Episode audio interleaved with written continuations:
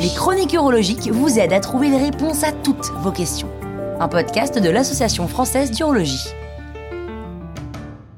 Pourquoi les hommes sont-ils gênés par leur prostate?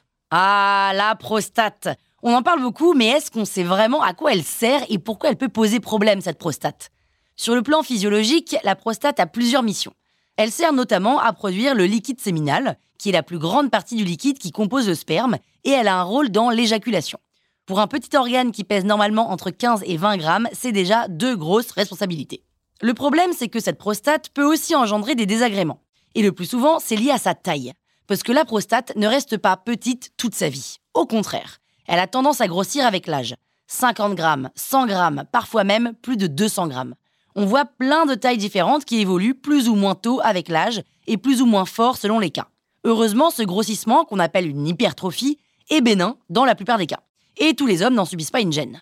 Mais dans certains cas, il peut y avoir une incidence sur la vie de tous les jours, tout simplement parce que la prostate est traversée par l'urètre, c'est-à-dire le canal qui va de la vessie vers la verge pour évacuer l'urine. Et en grossissant, elle peut le comprimer. La conséquence, ce sont des troubles urinaires qui peuvent être sacrément gênants. Imaginez qu'on pince un tuyau d'arrosage, et ben avec la pression, ça peut complètement bloquer l'écoulement de l'urine, ou ne laisser passer qu'un petit filet, ou même faire un jet comme celui d'une pomme d'arrosoir. Au jour le jour, ça veut dire avoir des envies pressantes de faire pipi, se relever plusieurs fois la nuit ou faire pipi sur ses chaussures. Mais rassurez-vous, il existe des traitements. Il y en a même plusieurs. D'abord, il y a les médicaments, soit à base de plantes, soit plus classiques à base de molécules chimiques. Ensuite, on peut avoir recours à une intervention chirurgicale mini-invasive, et ça c'est assez nouveau et ça permet notamment de préserver les éjaculations. Mais au bout d'un moment, le problème peut nécessiter une intervention plus lourde. On vient alors gratter l'intérieur de la prostate tout en laissant l'enveloppe externe. Sauf que là, on passe par le canal de l'urètre et on utilise le courant électrique ou un laser pour rogner les parties qui compriment l'urètre.